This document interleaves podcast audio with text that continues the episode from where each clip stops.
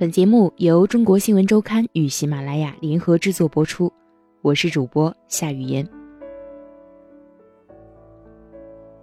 面试刚进行到第二轮，知名时装设计师奥斯卡·德拉伦塔的创意总监彼得考平就给蔡鹏吉撂下了一句话：“真希望你明天就能来上班。”这是半年前的事了，当时这个来自福建小城的年轻人。即将从著名的帕森斯设计学院毕业，他期待自己的毕业作品能够在九月的学院毕业秀上顺利拿下开场。在毕业前的作品展上，奥斯卡·德拉瑞塔的一位高管发现了他。在此之前，为了物色这样一位擅长立体剪裁的设计师，这个有着四十多年历史。以高级时装和晚礼服闻名的美国著名时装品牌，已经面试不同的人长达一年多。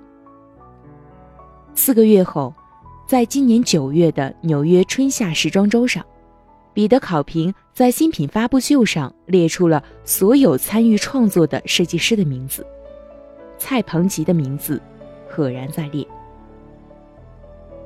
在来到纽约的第二年，二十八岁的他。成为了该品牌核心设计团队里唯一的亚洲人。到纽约去，直到正式入职三个月后，蔡鹏吉偶尔还会被其他部门的同事当成是实习生。当对方得知他的身份，都丝毫不掩饰自己的惊讶：“你是怎么做到这个职位的？”和计算机、生物等领域的大量的华人工程师相比，在美国，时尚产品，尤其是那些根植于美国主流文化和白人精英审美的高端时装品牌，提供给华人设计师的工作机会并不多。尤其是蔡鹏吉这样的中国留学生来实习可以，但成为全职员工，就意味着公司需要在签证、腰税等方面。为雇佣外国人付出额外的成本。有人说，把美国现在所有的时尚大牌加起来，能进入核心团队的华人设计师不会超过三个。而在中国土生土长的蔡鹏吉，看起来也太年轻了。他是被一档电视节目带到美国的。三年前，蔡鹏吉参加央视电影频道《创意星空》的比赛。这档脱胎于美国时尚类真人秀《天桥骄子》的节目，吸引了全球范围的华人设计师。其中的佼佼者将有机会到国际顶尖时尚品牌的总部工作实践，或者前往号称全美第一、全球第二的纽约帕森斯设计学院深造。那时，蔡鹏吉已经从四川美术学院的服装设计专业毕业。他来到了北京，先是被一家投资商看中，做起自己的服装品牌，又很快分道扬镳。我当时就是想留在北京，他想通过这个比赛再找找新的机会，比如有机会进入评委之一设计师李大齐的工作室。半年后，蔡鹏吉从全国五个赛区的海选突围。进入了五强，在最后的总决赛上，他以电影《墨宫》为灵感，设计出了一组带有中药印花图案的服饰。他获得季军的同时，捧走了唯一的一个帕森斯学院奖。他直接被帕森斯设计学院录取为其时装设计与社会专业的研究生，并享有全额奖学金。这所学校他并不陌生。这里走出过包括马克·雅可布、唐纳·凯伦、拉夫·劳伦等一大批时尚界大咖。近年来炙手可热的八零后华裔设计师吴秀刚、王大仁也是帕森斯的校友。一个崭新的世界正在向他缓缓展开。二零一三年秋天，蔡鹏吉到纽约时，在帕森斯的校园里。已经到处都能看到中国人的面孔，普通话随处可以听见。而这在几年前是不可想象的。二零零八年，刚从东华大学时装设计专业毕业的黄悄然决定到美国读书。帕森斯是他给自己定下的目标，但在当时，无论是身边的同学还是在网上，他几乎找不到已经在读的中国学生，甚至其他可以咨询的人。等他真的到了，才发现，整个年级包括他在内，只有两个大陆学生。几乎是在同一时期，吴秀刚、王大仁等华裔设计师开始在欧美时尚界迅速崛起。来自中国的超模们也开始在国际顶尖秀上逐渐崭露头角，越来越多的学服装设计的中国学生开始转向美国。二零一二年秋季学期。帕森斯的时尚类专业迎来了八十名中国留学生，这个数字是二零零二年时的四十倍。在纽约另一所以时装设计见长的学校——普瑞特艺术学校，仅从二零一零年到二零一三年，来自中国的申请者数量翻了三倍。今年九月，在纽约时装周的帕森斯毕业季上，共有十一个学生。获得了展示自己的作品的机会，其中五个来自中国。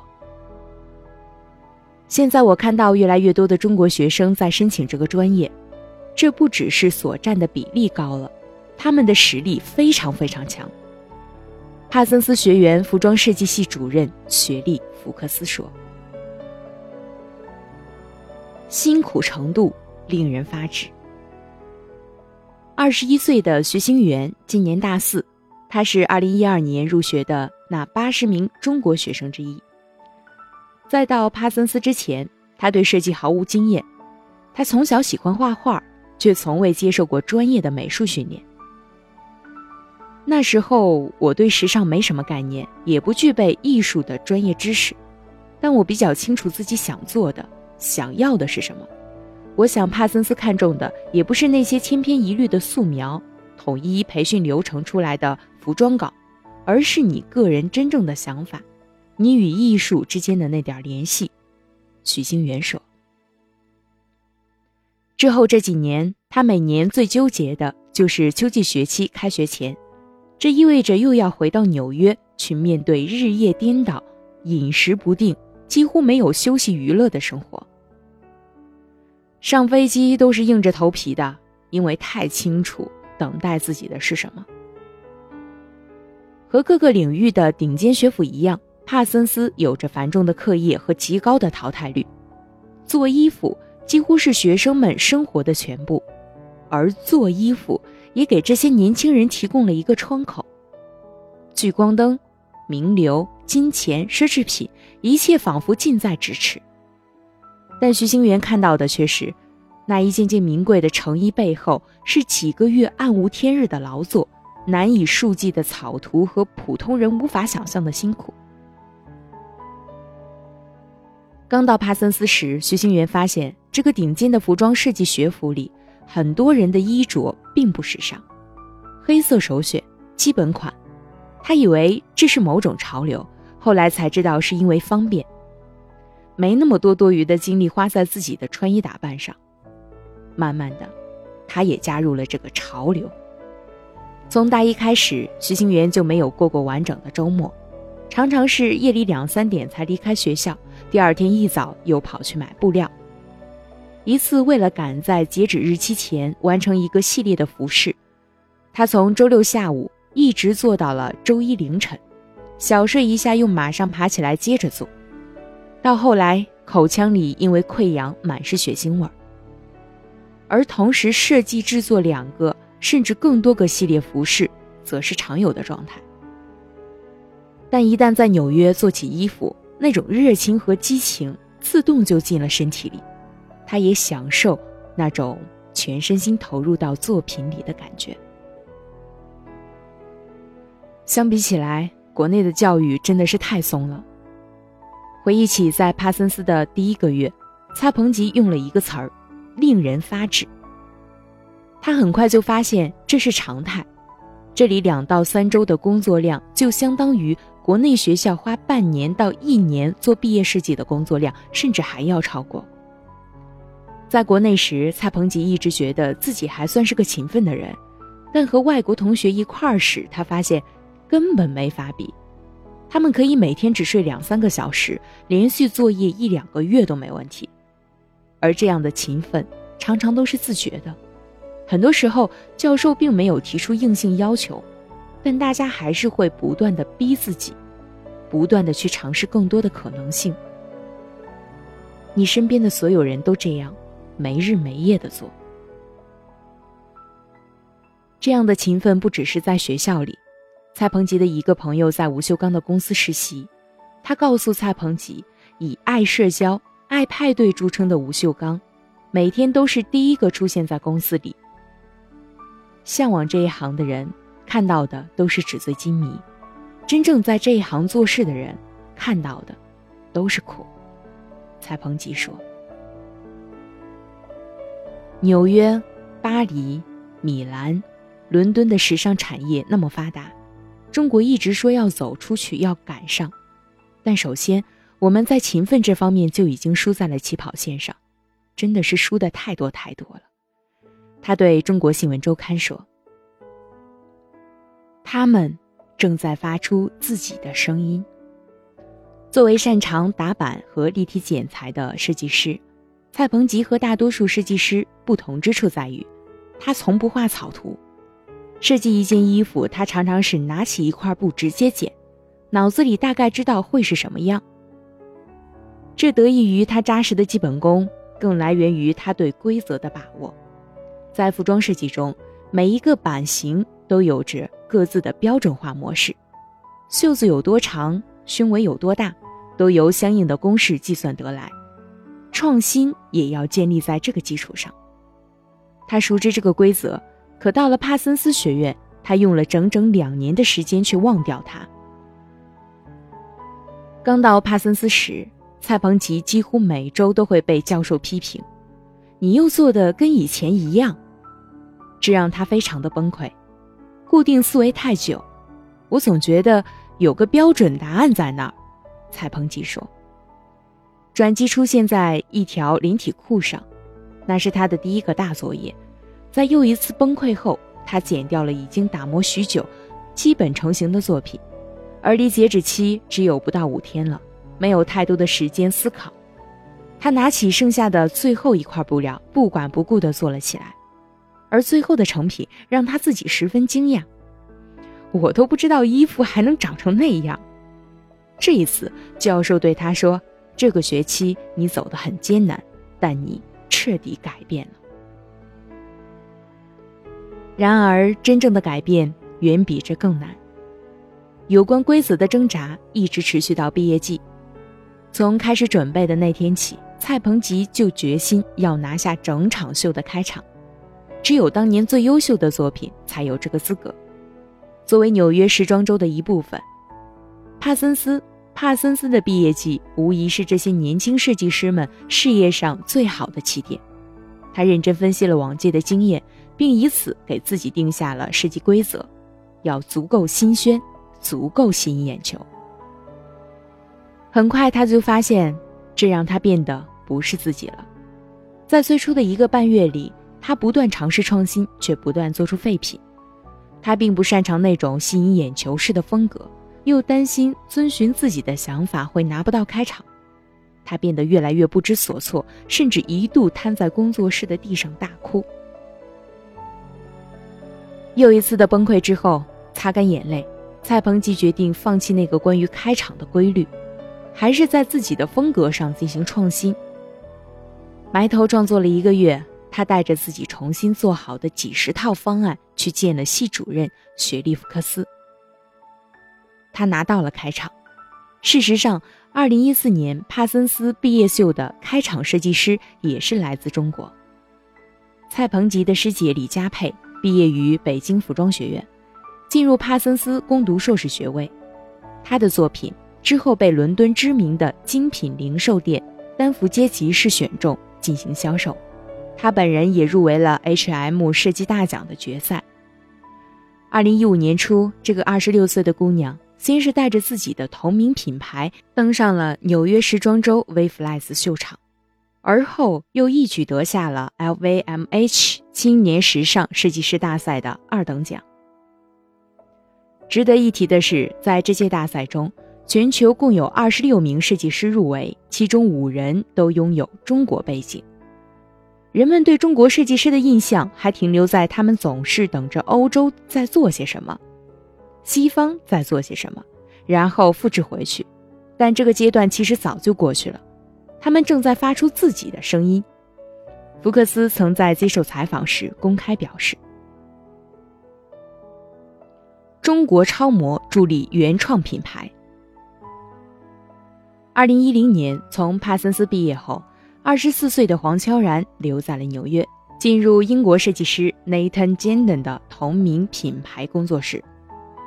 在那里，因为相似的审美和设计理念，他和同事美国设计师加什维·哈伯萌生了一起做品牌的念头。很快，一个名为 Barbie Host 的女装品牌诞生了。相比所在公司偏于成熟华丽的风格，他迫切的希望做自己真正喜欢的东西。况且他的父亲在山东老家经营一家服装加工厂，可以为品牌的产品供应链提供强大的支持。巴贝哈斯特其实是在中国起步的，这和当时国内时尚界日渐蓬勃的市场环境密不可分。二零一零年。国内共有十家新的买手店出现，包括由红晃投资的中国原创设计概念店“薄荷糯米葱”。在此之前，内地并没有特别成功的原创设计销售平台，而薄荷糯米葱等销售平台的出现，给一大批中国年轻的设计师提供了机会。二零一零年前后，美国的经济尚不景气，消费严重萎缩，国内的网购热潮正盛。他们决定在中国开设淘宝店，同时利用社交媒体进行宣传推广。工作室在纽约，工厂在国内。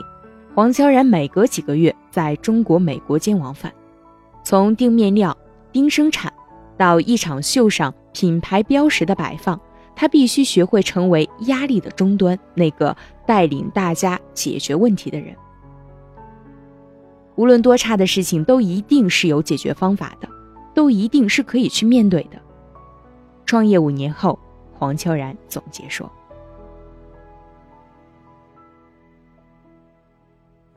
如今巴贝 house 的已经在淘宝和天猫上拥有了两家直营网店，也积累了相当数量的忠实粉丝。同时，他们正一步一步的引起了美国时尚界的兴趣。从某种程度上说，他们在美国被关注，和刘雯、鞠晓雯。”奚梦瑶等一批在西方时尚界正火的中国超模息息相关。二零零九年，还在帕森斯读书的黄悄然，在纽约时装周后台做穿衣工，在那里，他结识了刘雯，也陆续认识了其他的中国超模姑娘们。那时候，纽约时尚圈还没有那么多的中国面孔，同是在异乡打拼的年轻女孩，很快就成为了好朋友。创业后，每逢品牌活动，刘雯等人都会前来捧场。他们在平日里也常穿 Barbie House 的衣服，于是，在秀场后台，在街拍中，这些成为时尚界新宠的中国面孔，成为了最好的广告。在二零一四年下半年起，美国版《时尚芭比》等美国时尚媒体都相继对巴贝 House 的进行了报道。与此同时，该品牌还被收录到了时尚界公认的权威时装评论网站中。如今巴贝 House 已经在美国建立起了线下销售渠道。今年年初，黄悄然和 Haber 带着他们的第十季产品，第一次以静态展的形式在纽约时装周上向国际媒体与买手展示最新系列。而在九月结束的2016春夏纽约时装周上。他们又登上了新风展示平台。黄悄然说，在品牌创立之初，他和哈贝尔都没有太具体的目标和规划。但随着品牌的不断成熟，他们希望还可以走得更远。纽约这个城市很积极，有很多很多有梦想的人都带着自己的梦想来到这里。当你想做一件事的时候，没有人会跟你说不行，大家都会鼓励你。这种怀揣梦想的氛围让人感觉特别好。从中国制造到中国设计还有多远？二零一五年五月，一场题为“中国镜花水月”的服装展，在纽约大都会博物馆开幕。展览将一百余件汇集了中国意象的高级定制及前卫成衣，置于由中国传统服饰、书画、瓷器、电影营造的经典艺术氛围中，试图探索几个世纪以来。中式审美对西方时尚的影响，以及中国元素对时尚创造力的启发。展览一经开幕就引发了空前的关注，因为太过火爆，原定的闭幕日期不得不延迟三周。截至九月七日正式闭幕时，该展览共接待了近八十一点六万参观者，这一数字也使其取代了二零一一年的亚历山大·曼昆野性之美。成为该馆历史上参观人次最多的服装展，一时间，中国风又一次成为了纽约时尚界最热门的话题之一。从老牌的肖志美、王薇薇，到后来的吴秀刚、王大仁，近年来越来越多的华裔设计师在欧美时尚界声名鹊起。但不得不承认，一张东方面孔之外，他们其实和中国毫无关联。但如今，随着中国新一代设计师的不断成长，一批融合着中西方背景、更具国际化视野的年轻人正在成为国际时尚舞台上一股新鲜的力量。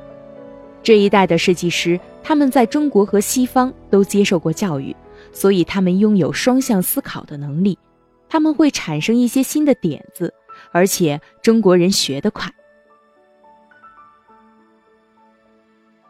不仅如此。他们也不再是老观念里那些钟爱龙凤、大红的中国设计师了。事实上，无论是王海镇、张惠山等已经在欧美时尚界崭露头角的设计师，还是像蔡鹏吉、徐星源、黄悄然这样的年轻设计师，尽管他们在中国长大，作品风格却先有明显的中国元素。我比较喜欢内在传统、外在现代的风格。蔡鹏吉这样解释自己的设计理念，黄悄然也认为我做的事情肯定是很中国的，但更多是潜移默化的，不是说一定要把符号性的东西搬进去，就是中国结、旗袍那些。黄悄然坦言，中国设计师这个身份让他和自己的品牌在美国得到了更多的关注。外界对我们的兴趣，其实是对中国这个国家的兴趣，他们感兴趣的点。其实是在于这片土壤里成长起来的人，他告诉中国新闻周刊。蔡鹏吉承认，尽管这两年国内的时尚行业起步很快，但要说中国设计，一切还为时尚早。以我的了解，国内很多公司还是在一个抄袭和修改的设计状态中。就在十月刚刚结束的上海时装周上，独立设计师刘小璐在网上发文。指责一家参展品牌抄袭了自己2014年春夏的设计，在业界引起轩然大波。包括我这一代年轻的设计师还有很长的路要走，蔡鹏吉说。